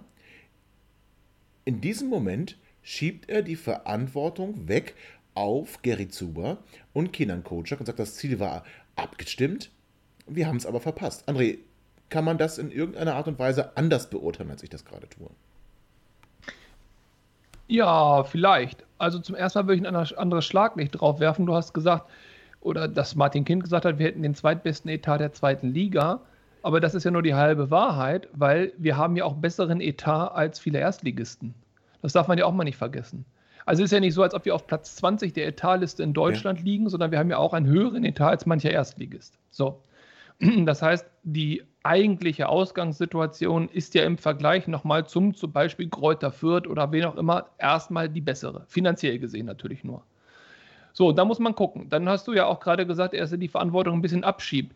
Das sehe ich auch so. Auf der anderen Seite sind natürlich auch sportlicher Leiter und Sportchef oder Sportdirektor oder Sport, was auch immer, äh, sind natürlich auch verantwortlich für Kaderzusammenstellung, sportlichen Erfolg und so weiter. Und ich sehe persönlich bei Kenan Kocak massive Fehler. Zuba möchte ich das gar nicht unterstellen, dass er Fehler macht, weil ich weiß gar nicht, mit welchem Geld er hätte Spieler kaufen sollen. Da habe ich ja das Gefühl, dass die Schatulle von Martin Kind nicht so wirklich aufgemacht worden ist. Zumindest äh, ist das, was wir gekauft haben, gekauft ist ja schon ein Wortwitz. Also was wir bekommen haben, hat ja mit Geld äh, nichts zu tun gehabt. Also wer weiß, was Zuba hätte machen können, wenn er Geld gehabt hat, werden wir nie herausfinden. Aber Kocak hat nicht das Maximum aus dieser Mannschaft herausgeholt, was die Punkte angeht. Von daher muss man die Verantwortung auch auf den Trainer schieben. Nur, was soll denn diese Aussage zu diesem Zeitpunkt? Am Anfang der Saison hat Martin Kind gesagt, Aufstieg, nee, muss nicht sein. Ja, er hat gesagt, nein, brauchen wir hat, gar nicht. Moment, er hat gesagt, er möchte Zweiter werden. Er hat vor der Saison gesagt, er möchte Zweiter werden. Er möchte direkt aufsteigen und hat das auch begründet, hat das auch begründet mit dem zweithöchsten Etat der zweiten Liga. Er hat aber auch gesagt, im Jahr zuvor, der Aufstieg wäre alternativlos und in diesem Jahr hat er gesagt, der Aufstieg ist nicht zwangsläufig, man müsste mal gucken, wie die Saison läuft, tralalala. Also er hat dieses Jahr tiefer gestapelt. Und wenn er jetzt sagt, Moment, dass das Ziel intern der Aufstieg war, dann erwarte her. ich als großer Verein, dass er auch dieses Ziel öffentlich kundtut, den Druck auf die Mannschaft bringt und sagt, wir, Hannover 96 mit dem zweitgrößten Etat, wollen aufsteigen. Dieses Brust raus, diese Größe muss ein Verein wie Hannover 96 haben. Und das war ja auch im Hinspiel gegen Kräuter Fürth genau genau, was ich gesagt habe. Wir fahren als großes Hannover 96 zum kleinen Kräuter Fürth und müssten da 3-1 gewinnen. Und es kann nicht sein, dass wir als großes 96 uns selber so klein machen und gegen das kleine gallische Dorf da in Fürth auch noch äh, 4-1 auf die Nuss kriegen. Also das sind Dinge, die in dieser Saison passiert sind. Das ist eine Frage der Mentalität und da natürlich gibt Martin Kind den Ton vor und dieser Ton ist ein Misston, ganz eindeutig. Ja, Dennis, André sagt gerade, er hat das nicht so wahrgenommen, dass Martin Kind den Aufstieg gefordert hat. Ähm, ich muss ganz ehrlich sagen, das Alternativlos stammt da eher aus der Saison vor fünf Jahren, wo wir wieder aufgestiegen sind in die erste Liga. Da hat er ja ganz klar gesagt, die, der Aufstieg ist alternativlos, was ja auch dann die Mannschaft hinterher ein bisschen persifliert hat, indem sie das T-Shirt aufgele aufgelegt hat. Der Aufstieg ja. und die Party sind alternativlos. Aber Martin Kind hat schon vor der Saison gesagt, wir möchten Zweiter werden. Oder bin ich der Einzige, der die, diese Aussage so in Erinnerung hat? Nee, das habe ich tatsächlich auch so in Erinnerung. Ähm, und ähm, vielleicht muss man auch noch mal, äh, wo du diese Saison gerade angesprochen hast, da wurde ähm, ein sehr erfolgreicher Trainer entlassen, ich glaube nach dem zwölften Spieltag oder so. Wir standen auf Platz 4 äh, und André Breitenreiter ist gekommen. Nein, es war, schon, es war schon in der Rückrunde. Es war schon in der Rückrunde. Also ja, oder Rückrunde, aber Spieler, wir waren Vierter ja, oder waren, so. Ne? Also, genau, äh, das erste Mal nicht unter den Top 3, einmal genau. kurz rausgerutscht nach der Niederlage. Nein, ja. Niederlage KSC und dann gab es das Unentschieden bei St. Pauli. Und danach ja, durfte, so, genau. danach durfte ähm, Daniel Schnelle gehen, genau. Also wenn wir das zugrunde legen, dann äh, hätte ja Martin Kind schon längst reagieren müssen oder Zuba, der irgendwie direkt äh, zuständig ist und Kocak äh, entlassen müssen. Also da hat sich ja offensichtlich etwas verändert. Ähm, hat Martin Kind gelernt aus der Vergangenheit und ist über, trotzdem überzeugt vom Trainer? Oder hat es eher damit zu tun, dass er ähm, es scheut, noch mehr äh, Geld zu verlieren, möglicherweise. Weil er hat ja auch ganz klar gesagt, ähm, nicht in diesem Interview, aber vor, vor ein, zwei Wochen, ähm, es sollen auch keine, keine Abfindungen mehr gezahlt genau. werden. Ja. Da ging es um, um Spieler, äh, ja. äh, die irgendwie, also Fallett und Fallett Tomasi sollen Tomasi, klar genau. gemacht werden. Ja, so, genau, ne? Also, dass genau. die ähm, die wollen wir nicht, äh, die wollen wir nicht vom Hof jagen. Ja, was Simon äh, davon hält, hat er gezeigt in der Woche. ja. ja, ist auch geil, oder? Ja, ja. Ich meine, gut, aber da wird Martin Kind sich jetzt ja freuen, weil das bringt ja Geld in die Kasse, ne? Also, mein hey. Ah, ja, stimmt, hast du recht. Chris, also eigentlich. Chris, ähm, wir fahren diese Saison 10 Millionen Euro Verluste. Davon sind aber alleine 7 Millionen Euro dem fehlenden Ticketing oder den fehlenden Ticketeinnahmen geschuldet. Das heißt, Martin Kind, der ja auch immer wieder oder auch nie müde wurde, zu sagen, ah, die Zuschauereinnahmen, das ist bei uns ja, ach Gott, spielt jetzt ja keine große Rolle. Gut, natürlich hat er das mehr so auf die Fans die in der Nordkurve stehen gemeint, so ein bisschen in Erinnerung an Uli Hoeneß, der da meinte, mal auf einer Bayern-Jahreshauptversammlung sagen zu müssen, ihr in eurer Südkurve da, glaubt ihr finanziert hier auch nur irgendwas, ihr werdet hier subventioniert ohne Ende. Ähm, Martin Kind sagt aber ganz klar, es sind 7 Millionen Euro, die uns fehlen, weil keine Tickets verkauft werden können. Ja, ähm, ist das nicht eine Katastrophe? 3 Millionen dann auch noch? Weil stadiongebundene Werbung nicht voll ausgezahlt wird. Chris, was sind denn das für Verträge?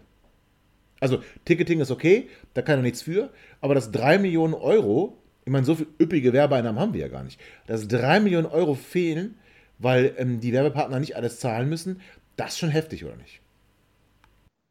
Das ist schon heftig. Ähm, also, ich glaube, ähm, dass wir ähm, erhebliche Einbußen haben durch die durch die fehlenden Zuschauerzahlen ist absolut nachvollziehbar.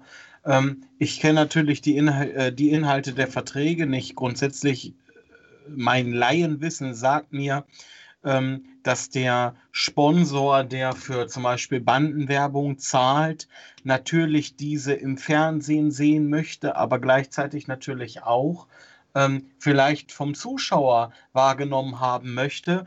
Und ich bin oder ich, ich habe einfach keine Ahnung, ob, ob es ausreicht, dass ähm, der Sponsor sagen kann, Moment mal, mir fehlt hier das Auge vor Ort, ich habe äh, nicht die äh, zukünftigen Erträge ähm, durch diese, durch diese Werbung, durch diese geschaltete Werbung und habe somit ein Anrecht darauf, den gezahlten Betrag um XY Prozent zu reduzieren. Das weiß ich nicht. Natürlich ist das eine Katastrophe. Ähm, und, und ich glaube, es ist durchaus ähm, äh, auch, auch richtig, ähm, äh, dass äh, äh, Martin Kind sagt, ähm, dass wir in Zukunft natürlich auch ähm, Minus fahren werden. Das hat er ja relativ deutlich gemacht, auch mit einem Ausblick auf äh, die aktuelle Saison und auf die kommende Saison.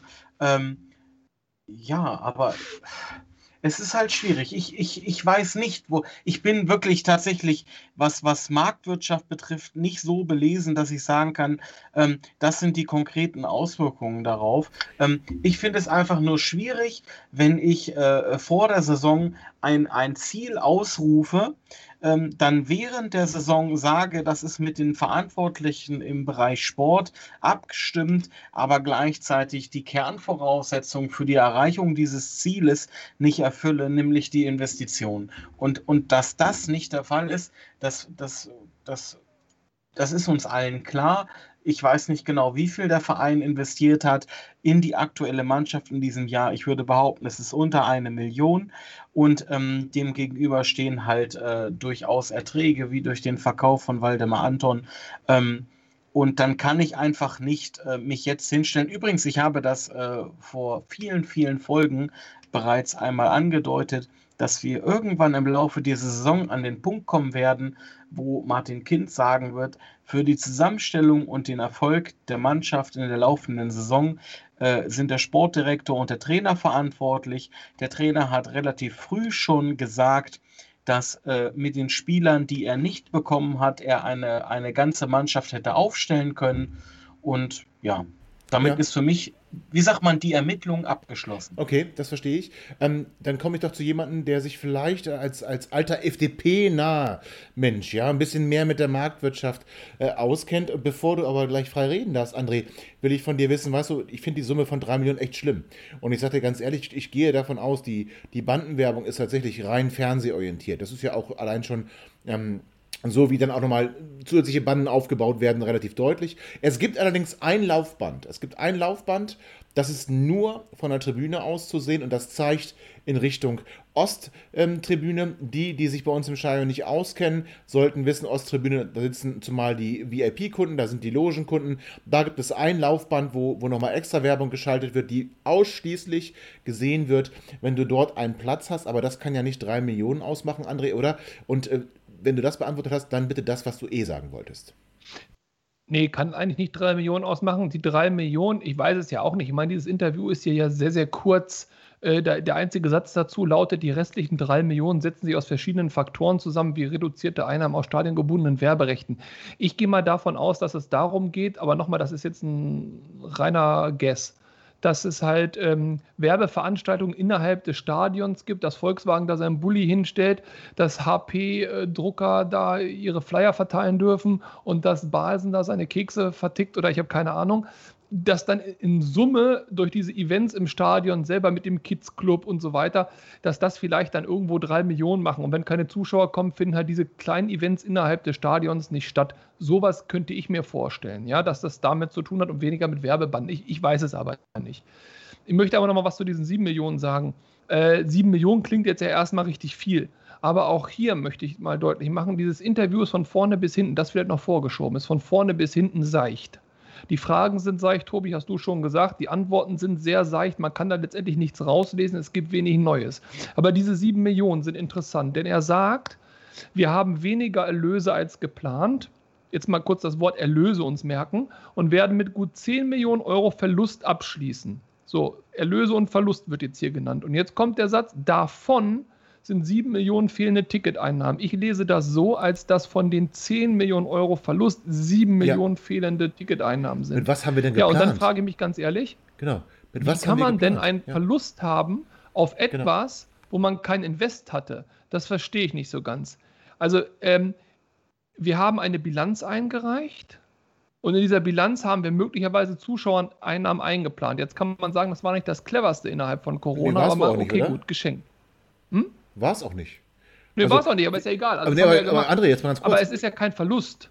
Es ist ja nur ein Verlust im Gegen des Buchwertes in der Bilanz. Das ist aber ein fiktiver Wert. Wir haben ja keine Einnahmen gehabt und davon irgendwie ein Invest oder keine Genau, Ahnung, wo- was, wir haben nichts genau, gekauft. wie, wie, wie kann Verlust überhaupt entstehen? Also wir können ja, Ja, wir können ja wir höchstens also- unser, unser Ziel in der Bilanz nicht erfüllt haben. Genau, wir haben sieben Millionen weniger eingenommen, als wir geplant haben einzunehmen, was die, was die äh, Einnahmen der Ja. Zuschauereinnahmen angeht. Das, Das ist ist aber okay. kein Verlust. Da muss ich aber natürlich fragen, wer hat denn diese Bilanz gemacht? Und ganz ehrlich, zu welchem Zeitpunkt hätte man das absehen können? Im letzten März, da lief die alte Saison noch, war Corona da.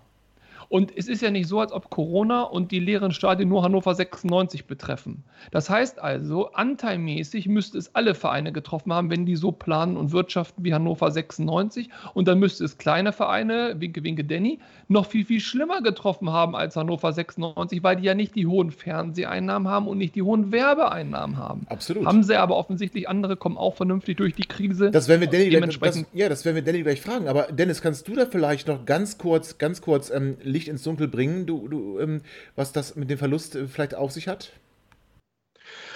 Äh, ich bin kein äh, Betriebswirtschaftler, aber ich bin Historiker. Und ähm, da frage ich mich doch, und das Thema hatten wir jetzt hier auch schon ein, zwei Mal, wir haben 14 Jahre erste Bundesliga gespielt. Verdammte Axt. Ha- Warum? Also wofür? Wir haben uns nichts aufgebaut, gar nichts. Wo sind die Nothing. Rücklagen? Es war, es war völlig, es ist im Nachhinein. Wir haben schöne Erinnerungen, ja, Bochum gerettet, äh, Europa League, alles super.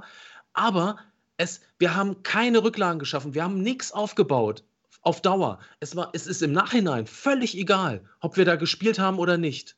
Und Ja, das und- ist mein ganz und, und großes ein, ein Problem. Zusatz noch. Ein Zusatz noch. Das, was wir investiv investiert haben in unseren Verein, zum Beispiel das Nachwuchsleistungszentrum, ist jetzt, hat er ja auch im Interview gesagt, ein konsumtiver Faktor. Wir bezahlen jetzt 7 Millionen Euro jedes Jahr für das Nachwuchsleistungszentrum, wo mal in diesem Jahr mal 0 Euro rauskommt an Spielermaterial. Also 0 nicht ganz, aber ihr wisst, was ich meine. Da ist kein Messi, der uns 50 Millionen wobei, ich, wobei ich schon fragen würde, äh, auch als Andreas Willicke gefragt hätte, wie setzen sich denn diese sieben Millionen überhaupt zusammen? Also, wie kann ein Nachwuchsleistungszentrum bei uns sieben Millionen Euro im Jahr verschlingen? Aber das ist ein ganz anderes Thema. Da können, wir jetzt, da können wir jetzt nur, da können wir jetzt nur im Nebel stochern, weil da wurde überhaupt nicht nachgefragt. Danny, ähm, André hatte ich ja fast schon gefragt. Wie sieht denn das bei euch aus? Ähm, wie äh, ist die finanzielle Situation bei Kräuter Fürth und gibt es da auch schon irgendwelche Informationen, ob ihr mit Verlust aus der Saison geht oder nicht? Ähm, da greife ich gerne mal das auf, was äh, Dennis gerade in seiner äh, Rage gesagt hat. Ähm, wir hatten letztes Geschäftsjahr einen Verlust von circa 4 Millionen Euro. Der war zur, quasi zur Hälfte eingeplant, weil, da komme ich auf das zurück, was ich vor gefühlt einer Stunde erzählt habe, nämlich, dass wir dieses Jahr die Mannschaft zusammengehalten haben und keinen Spieler verkauft haben, was aber in unserem Geschäftsmodell dringend dabei ist. Wo wir die Jahre sonst immer so jährlich ein, zwei Millionen einnehmen und der Rest kommt halt durch äh, Corona und seine Auswirkungen. Keine Zuschauer, weniger Sponsoreinnahmen und so weiter und so fort. Ähm, die Sache ist aber, uns trifft das, sagen wir mal, natürlich super hart, weil wir, wie André richtig sagt, wir sind ein kleiner Verein, wir haben nicht so viel Geld. Wir haben aber halt auch eine riesige Eigenkapitalquote. Ich bin jetzt, ich bin kein Volkswissenschaftler, ich hatte in der, im Studium so zwei Semester lang Volkswissenschaft und nicht Betriebswissenschaft, aber wir haben viel Eigenkapital, wir haben viel angespart in den Jahren, wo wir erste Liga, dem einen Jahr, wo wir erste Liga gespielt haben, inklusive dann 5, 6 Millionen Transfererlös das Jahr darauf, auch von den Erstligaspielern und halt dann den Spieler, die wir danach geholt haben. Wir haben immer darauf geschaut, dass wir viel Eigenkapital haben, um uns für solche Situationen vorzubereiten. Und das mit genau einem Jahr erste Liga. Und unser System basiert halt ein bisschen darauf, dass man Spieler verkauft. Das wird dieses Jahr wahrscheinlich gelingen. Also entweder man steigt auf und dann wegen eh die großen Bundesliga-Millionen. Oder man äh, steigt halt nicht auf und dann verkauft man Seguin für 4 Millionen, dann verkauft man Nielsen für 2 Millionen und dann hat man halt wieder die Finanzen äh, ein bisschen saniert. Und gleichzeitig hat man halt noch eine neue Tribüne gebaut und die alte Tribüne abgerissen und ist infrastrukturell besser aufgestellt. Also klar, es trifft uns hart. Und das machen, denke, ganz kurz, Strukturell sind wir recht gut aufgestellt, auch Trotz- für die Zukunft. trotz, der, trotz des Neubaus habt ihr nur 4 Millionen Euro Verlust. Gut, der Neubau war vor ein paar Jahren schon, der wurde Okay, fertig. okay. Vor letzt, also letzte Saison war das erste Jahr, wo er komplett in Betrieb war und der wird jetzt halt über einige Jahre natürlich abgeschrieben. Abgeschrieben, ja, okay. Er steht in der Bilanz als, als Negativposten drin. Bin ich mir sicher, dass irgendwas drin stand. Ich habe die Bilanz aber nicht en Detail gelesen. Ja, weil das finde ich ja schon Wahnsinn. Also ich meine, wir verlieren da 10 Millionen, ihr verliert 4 Millionen, okay, ähm, das mag vielleicht so sein. Schön ist aber auch dann die Aussage danach, warte André, schön ist die Aussage danach, ähm, äh, wie wird das bei uns denn aufgefangen? Und da ist man ganz stolz darauf, dass man nicht zu Banken gehen muss. Ähm, ich weiß jetzt nicht, ob man Banken verteufeln muss, aber nein, es kommt wieder einmal, und das hatten wir hier ja schon ein paar Mal. Und das ist ja hier fast ein Running Gag die Gesellschafter geben Darlehen und so wird der Verlust ausgeglichen. Das bedeutet also, wenn wir diese 10 Millionen mal nehmen, hat Hannover 96 jetzt wieder schön 10 Millionen Miese bei Martin Kind. Das finde ich eigentlich eine Vorstellung. Da hätte ich lieber bei der Sparkasse die 10 Millionen Miese, als bei Martin Kind, muss ich ganz ehrlich sagen. Jetzt wird auch gar ich nicht. Hätte lieber, ich hätte sie lieber bei der Russenmafia. Ja, oder so. Aber es wird auch da nicht nachgefragt, zu welchen Konditionen sind die verzinst? Wie hoch sind die verzinst? Was sind Rückzahlungsmodalitäten? Überhaupt nicht nachgefragt. Man lässt diese Aussage, die Gesellschafter, und das ist ja auch wieder, was da als Subtext mit, mitschwingt. Wir haben hier Gönner. Wir haben hier Geber, die springen ein. Wir brauchen kein fremdes Kapital.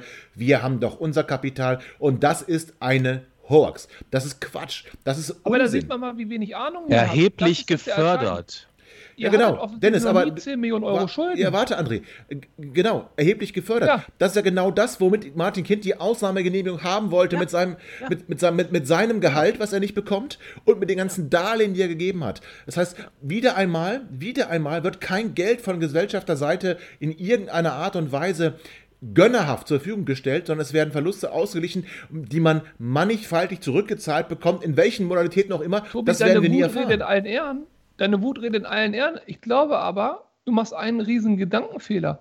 Ähm, deine Wutrede wäre ja sogar positiv, wenn es so wäre, dass Banken uns ein Darlehen geben würden, das, das möglicherweise ja noch, genau. sogar noch günstiger wäre als die Kondition. Die gucken aber die in die Bücher. Ansteht. Ich glaube, wir sind ja. an einem ganz anderen Punkt. Wir kriegen glaube, da kein Geld mehr. Punkt, wo uns Sag's, niemand mehr Geld geben würde. Sag es, genau. Und wenn er zur Sparkasse gehen würde dann und sagen beim, die Sparkassenfilialleiter mal die Bilanzen hinlegt, ja. dann würden die ihn auslachen und würden sagen, Herr Kind, Ihr Verein ist insolvent, gehen Sie bitte weg. Wir genau. mit Ihnen nichts zu tun haben. Genau. Das, heißt, das kann nämlich auch sein. André, das so. Hast, nee, hast, hast, du völlig recht. Das heißt, die Tatsache, dass wir nicht zu Banken rennen, kann eben bedeuten, dass wir so schlecht geführt sind, dass wir so schlecht aufgestellt sind, dass uns überhaupt kein seriöser Geldgeber und nicht mal die Russenmafia, Chris, nicht mal die Russenmafia würde uns Geld geben, die würde uns gleich den Finger abschneiden, weil die genau das wissen. politisch korrekter Podcast sind natürlich auch äh, China-Mafia, Japan-Mafia, welche Mafia, welche Mafia auch immer. Und Dänemark-Mafia auch in Ordnung. Ja, jede Mafia ist in Ordnung, aber auch selbst die aber würden uns mal ganz kurz. Aber warte, André, ich will den Satz zu Ende bringen. Selbst die würden uns kein Geld mehr geben, weil die wüssten, die müssten, die wüssten, sie müssten uns direkt Körperteile abschneiden oder uns mit einem Zementsack irgendwie im See versenken, weil wir nicht bezahlen können. Das heißt, was in der NP und in der HATZ heute als die große Errungenschaft der Gesellschafter verkauft wurde, ist die Bankrotterklärung. Ist die Bankrotterklärung, was die Geschäftsführung von Hannover 96 auf Kapitalseite angeht. Also an meinen kleinen Körperteilen möchte ich nicht, dass rumgeschnitten wird, du hast große Körperteile, dann sollen sie erstmal daran gehen. Aber der entscheidende Punkt ist doch diese 7 Millionen Euro Zuschauereinnahmen. Darauf möchte ich nochmal ganz gerne eingehen, weil die mich wirklich ärgern. Ich habe eben schon mal meinen Ärger ausgedrückt und jetzt an einer anderen Stelle möchte ich nochmal meinen Ärger ausdrücken. Und ich nehme wieder Gräuter Fürth als Beispiel, weil Danny gerade hier ist. Wenn Gräuter Fürth eine Saison spielt, wie sie sie in diesem Jahr spielen und wir hätten Zuschauer im Stadion, dann würde Gräuter Fürth in der Bilanz sicherlich 3,50 Euro mehr einnehmen als geplant, weil die Leute alle ins Stadion rennen würden, weil Gräuter Fürth Zweiter ist. Aber mal ganz ehrlich, glaubt denn auch nur einer von euch, dass in der aktuellen Situation 30.000 Leute im äh, Niedersachsenstadion wären? Ey Leute, das glaubt ihr doch im Leben nicht. In den Spielen jetzt, wo es kalt war, ob November, Dezember, Januar, gut, jetzt geht es ja wieder schön los mit Wetter, gegen die Mannschaft mit den Leistungen, die 96 gezeigt werden, da wären 8000 Leute gekommen, aber nur um in der ersten Halbzeit loszupfeifen, in der zweiten Halbzeit durchzupfeifen und dann fünf Minuten vor Schluss zu gehen. Das dürfen wir doch mal nicht vergessen. Du kannst ja mit Zuschauereinnahmen kalkulieren und kannst dann dick in die Hatz schreiben, 10 Millionen Euro fehlen uns. Aber wie viele wären denn gekommen in der aktuellen Situation? Und das ist doch unseriös. Man muss doch mal gucken, wenn man so eine Bilanz aufmacht, nicht was ist Wolkucks Kuckenheim, sondern was ist realistisch. Und ich sage es nochmal, spätestens im März, im April des letzten Jahres hätte man sehen müssen, dass eine solide Finanzierung und eine solide Bilanzierung eigentlich auf null Zuschauer gemünzt sein müsste.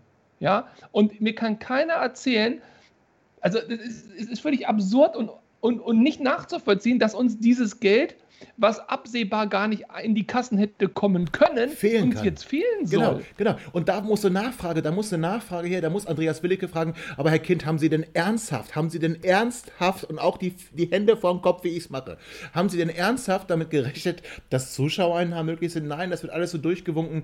Ich könnte mich jetzt hier noch mehr in Rage reden, weil ich es auch ganz toll finde, weil man ja sagt, Spieleretat ist so hoch, wie will man das denn ändern? Also am liebsten wäre Martin Kind, sagen wir es so, wie es ist, die jetzigen Verträge, die werden einfach mal um die Hälfte gekürzt. Blöd ist nur, dass das halt eben nicht so geht. Und dass er das auch weiß, Dennis, ne, hat er ja gesagt, okay, da brauchen wir immer das gegenseitige Einvernehmen, aber dann wollen wir neue Verträge eben deutlich kostengünstiger abschließen. Das heißt also, Dennis, wir können uns tatsächlich, weil du hast gerade vorhin gesagt, als um die Verletzung von Timo Hübers ging, dann können wir uns eigentlich ähm, darauf jetzt schon ja, einstellen, fast schon darauf verlassen, dass Timo Hübers, wenn ich bei dem Wort bleiben darf, uns auch verlassen wird. Oder nicht, Dennis? Ja. Ja, äh, kann man von ausgehen. Also, ich meine, warum sollte der jetzt äh, sagen, ach, Hannover, meine große Liebe? Ich meine, das wäre schön, wenn er das sagt. Da würden wir uns alle sehr freuen. Aber mal realistisch betrachtet, das ist ein super Innenverteidiger, gehört zu den äh, Top 2 Innenverteidigern mit Franke zusammen, der zweiten Liga, glaube ich. Ähm, der, der findet Oh. einen Verein. Ich meine, seine Verletzen, Verletzungshistorie ist blöd, aber vielleicht hat er jetzt auch alle Verletzungen gehabt und bei der nächsten Station wird es dann total dufte. Und ähm, da gibt es mit Sicherheit Vereine, die ihm das Gehalt zahlen werden, was er haben möchte. Auch in der zweiten Liga. Ja, Moment, aber wir haben ja, wir haben ja heute auch wieder gelernt, weil das hat Martin Kind auch gesagt. Wie will man denn dann trotzdem einen konkurrenzfähigen Kader aufstellen? Das ist doch ganz einfach. Es gibt ja nur 18 Zweitligisten, die da irgendwie halb oder auch nicht so attraktiv sind und da ein, ein attraktives Gehalt für die zweite Liga zahlen könnte. Also da ist doch völlig klar, dass dann der Spieler, Danny, ne, lieber zu Hannover 96 geht, als vielleicht zu Kräuter führt, wenn ihr den Aufstieg nicht schafft, oder? Äh, weil es kommt immer darauf an, auf was, was der Spieler will, was, der, was die Ziele des Spielers sind. Ähm, ich meine, wenn der Spieler jemand ist, der auf Gehalt auf ist, dann auf jeden Fall. Also es gibt es ist natürlich eine Mehrheit, da braucht man nicht drüber rumreden. Und das meine ich auch gar Welcher nicht. Spieler ist denn nicht auf Gehalt aus? Ja, Moment, ich, das meine ich gar nicht negativ. Ich, es gibt ja immer dieses Rede, die Rede von den Söldnern und so. Das, das finde das, das find ich Unfug. Natürlich, ein Spieler muss in den zehn Jahren Geld erwirtschaften, jeder andere auch. Das finde ich vollkommen okay. Und ich denke, da werden sehr viele sich dann dem Ruf des Geldes in Hannover äh, durchaus locken. Aber die, die Konkurrenz ist ja nicht Hannover Fürth, weil wir haben ja, wir wollen ja andere Spieler im Endeffekt. Wir zielen auf andere Spieler ab. Wir wollen Spieler, die wir entwickeln können über Jahre. Ihr Ja, wollt Spieler, die schnell erfolgreich sein. Interessant, was du sagst. Aber ich glaube, und jetzt kommen wir zu dem Punkt, weil du gesagt hast, wie sieht sich Hannover 96 überhaupt? Und da hat Martin auch was zu gesagt. Ähm, wir wollen in Zukunft nämlich lieber mal, und das finde ich auch ganz groß, also ich finde, den Ansatz finde ich erstmal per se gut, bevor ich ihn jetzt nenne. Er ist nur nicht eine Strategie, er ist nur keine Ausrichtung, er ist keine Philosophie, er ist aus der Not geboren. Martin Kind sagt, wir müssen in Zukunft gucken, wenn wir ein Backup brauchen oder auch einen neuen Spieler, haben wir sowas nicht bei uns im Nachwuchsleistungszentrum. Meine Damen und Herren, ich gehe doch davon aus, dass wir ein Nachwuchsleistungszentrum genau deswegen etablieren, weil wir das grundsätzlich eh machen wollen. Oder lassen wir die da spielen, weil wir sagen, ach komm, die schicken wir dann nach Kaiserslautern, nach Fürth, nach Dortmund, nach irgendwo hin, ist, ist ganz egal, wo wir die hinschicken, aber bei uns haben die eh keine Chance. Jetzt also aus der finanziellen Not, in einer Situation, ihr kommt gleich alle dran, in einer Situation, in einer, in einer, in einer, in einer sportlichen Situation, in dem im NLZ kaum trainiert wird. Es gab in dieser Woche einen Sportschaubericht, au, exemplarisch aus unserem NLZ, wo Christoph Dabrowski, der U23-Trainer, ähm, und auch ähm, Tanne, ja, Tanne Tarnat, da sich geäußert haben und gesagt haben, wir haben Angst, dass die Spieler jetzt einfach aufhören, weil die haben keine Punktspiele, die haben keine Perspektive. Dann überlegt sich vielleicht doch nochmal einer, ich mache hier ein Studium, ich mache da irgendeine Ausbildung und hört mit Fußball auf. Das heißt, in, vor dem Hintergrund dieser Aussage, André, Martin Kind zu hören, der sagt, wir gucken jetzt erstmal im MLZ, das ist doch aber witzig, oder nicht? Gut, wenn er damit durchkommt, macht er ja alles richtig. Was mich nur interessieren würde, ist, ob wir das Publikum in Hannover 96, ich meine jetzt nicht Fans, ich meine das Publikum, was die Zeitung liest und was sich das äh, auch so ein bisschen für 96 interessiert, ob wir wirklich so blöd sind, das zu glauben. Also wir haben eben gesagt, das Nachwuchsleistungszentrum kostet uns 7 Millionen im Jahr. Okay, gut, wir nehmen das einfach mal hin und glauben das. Ähm, und jetzt wird uns als Konzept verkauft, dass in der Zukunft wir diese Spieler da rausholen sollen. Und da es offensichtlich auch welche gibt, die dann zumindest für die zweite Liga gut genug sind. Das ist doch absurd. Also ich meine, so blöde ist doch wirklich keiner, das zu glauben. Entweder die Spieler sind da, dann können sie jetzt schon spielen, oder die Spieler sind nicht da, dann können sie auch nächstes Jahr nicht spielen. So einfach ist das. Und da ist auch Corona ganz egal und da ist auch ganz egal, ob das 7 Millionen, 10 Millionen oder 5 Millionen kostet. Es ist außerdem auch gar kein Konzept. Jugendspieler sind kein Konzept. Das war bei Anstoß 3 ein Konzept, äh, wo man 15 Mal neu laden konnte, wenn die Saison nicht geklappt hat. Ähm, aber das ist in der Wirklichkeit kein Konzept. Qualität ist ein Konzept. Ja, Qualität. Und ob der Spieler dann 19 ist oder 22 oder 27 oder 35, ist scheißegal. Du kannst auch einen Luis Suarez äh, zu Atletico holen, der trifft auch noch 15 Mal. Ja? Du kannst aber eben auch einen jungen Spieler holen, der vielleicht den Durchbruch schafft, nicht im ersten Jahr, vielleicht im zweiten, im dritten, im vierten Jahr. Und das ist auch ein guter Invest. Was du aber nicht machen kannst, ist, dass du gute Spieler nicht holst, obwohl du an sie rankommen könntest und dir die eigene Jugend aufzwingst, die dann äh, mehr Eigentore als äh, Ecken äh, hinbekommt. Das ist doch absurd. Nochmal, Qualität. Und wo führt uns das hin? Was für Möglichkeiten haben wir denn? Es gibt ja letztendlich nur drei Möglichkeiten. Wir bleiben in Liga 2 und das Jahr für Jahr wohlgemerkt. Wir bleiben in Liga 2, wir steigen auf, wir steigen ab. So, diese drei Möglichkeiten gibt es. Wir werden nicht irgendwo nach Dänemark gehen und dort Meister werden können oder nach Polen gehen und dort Meister werden können. Steigen wir auf nächstes Jahr? Bitte, Leute. Also, man hat schon viel gesehen, aber ich äh, verliere ja. da den Glauben. Ja. Steigen wir ab nächstes Jahr? Huch, huch. Und jetzt bin ich an dem Punkt, was ist denn realistischer? Ich habe das ja. oft den Dennis gefragt. Was ist realistischer für euch als Gefühl, dass wir in zehn Jahren oder sagen wir in fünf Jahren, dass wir in fünf Jahren oder in zehn Jahren wieder in der Europa League spielen, in Kopenhagen das 3-1 schießen oder dass wir wie Kaiserslautern gegen den SV Babelsberg äh, in der vierten Liga gucken. André, da mache ich doch ein Put it on the Poll draus. Da äh, haben wir schon lange nicht mehr gemacht, da mache ich ein Put it on the Poll draus. Genau das Aber dann wir... nicht Babelsberg, ich glaube, die spielen in einer anderen Division. Ja, ja, äh, Babelsberg spielt vierte Liga, Lautern nicht. Aber ist egal. Ähm, der Punkt ist klar geworden. Da mache ich ein Put it on the Poll draus. Das heißt, wir werden nach der, nach der Sendung ähm, nochmal eine Abfrage, eine Umfrage starten. Ähm, was ist realistischer in fünf Jahren? Ich will mal nicht Europa League sagen. In fünf Jahren wieder in der Bundesliga etabliert zu sein oder eben in fünf Jahren dann doch eher in der dritten Liga zu sein. Und in fünf Jahren kommt drauf an. Und dann kommt irgendein so Babelsberger Podcast und lacht mich aus dafür, weil die drei nur gegen uns gewonnen haben und ich jetzt hier nicht mal wusste, wo Babelsberg spielt. Ja, aber André, ich würde mal ganz ehrlich sagen, ähm, das ist dein Problem. Das ist ganz allein dein Problem. Und diese, die Suppe musst du auslöffeln. Ich hatte auch schon so manchen Brei zu essen, den ich gar nicht gekocht habe. Danny, ähm, ja. Du hast ja unsere Verzweiflung gerade gehört. Du hast ja auch gehört, ähm, dass wir vielleicht doch gar nicht mehr auf diesem hohen Ross sitzen. Jetzt doch eher sagen, wir kämpfen dann doch um die gleichen Spieler, oder nicht? Nein, auf keinen Fall, weil äh, also ich finde schon allein die Aussage von Martin Kind, aber ich, ich, bin sehr froh, dass ich mit Martin Kind in meinem Fanalltag, ich habe ja, ich bin ja auf Twitter berüchtigt dafür, dass ich, äh, klar, ich bin Vierter, aber ich habe sehr viele Sympathievereine. Ja, du wirst auch viel gesperrt. Habe ich festgestellt. ja, Danny, tut mir leid.